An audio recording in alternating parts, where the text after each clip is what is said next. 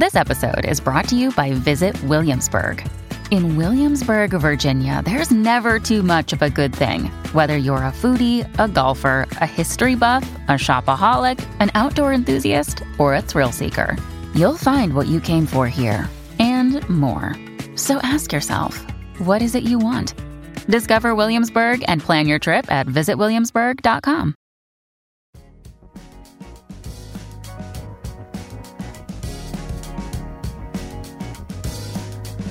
Al día con Tribunito por la mañana. A continuación, la actualidad informativa nacional e internacional este 12 de abril del 2023. Más de 600 reos hondureños han muerto en los últimos 20 años.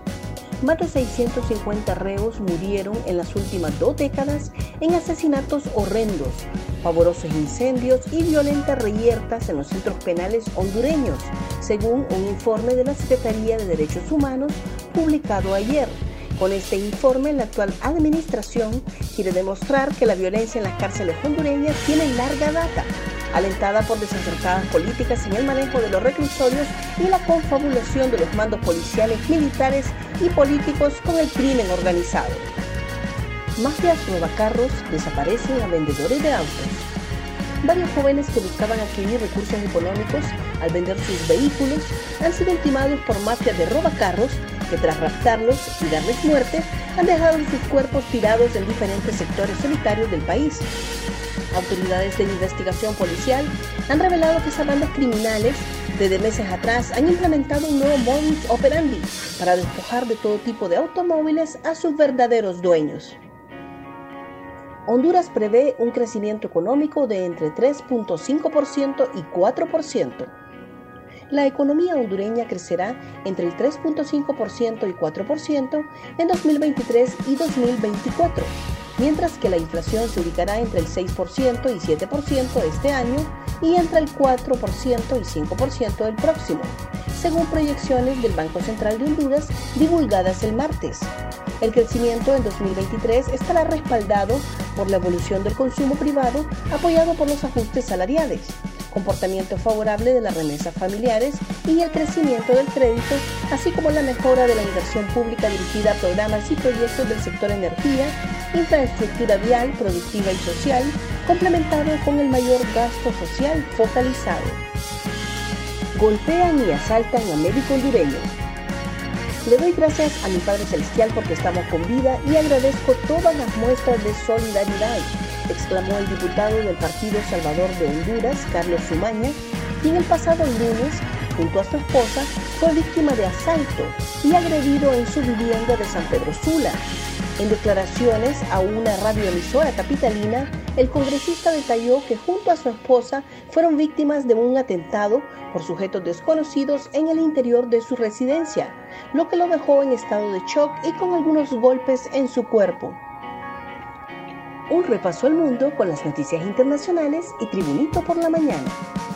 Fiscalía Mexicana va contra titular de migración por muerte de migrantes la Fiscalía General de la República de México informó el martes que procederá penalmente en contra del titular del Instituto Nacional de Migración, Francisco Garduño, entre otros funcionarios, por la muerte de 40 migrantes en un incendio al interior de una estación migratoria al norte de México.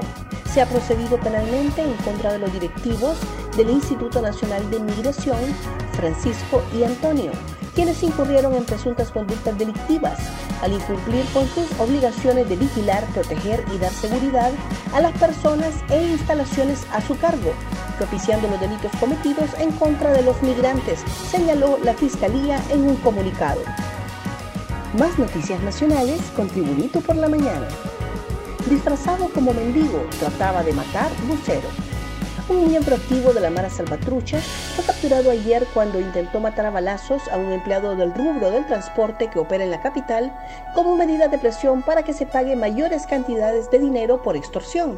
La acción criminal fue evitada en la colonia Suyapa por miembros de la Dirección Policial Antimaras y Pandillas contra el Crimen Organizado a través de la División de Seguridad de Transporte Urbano.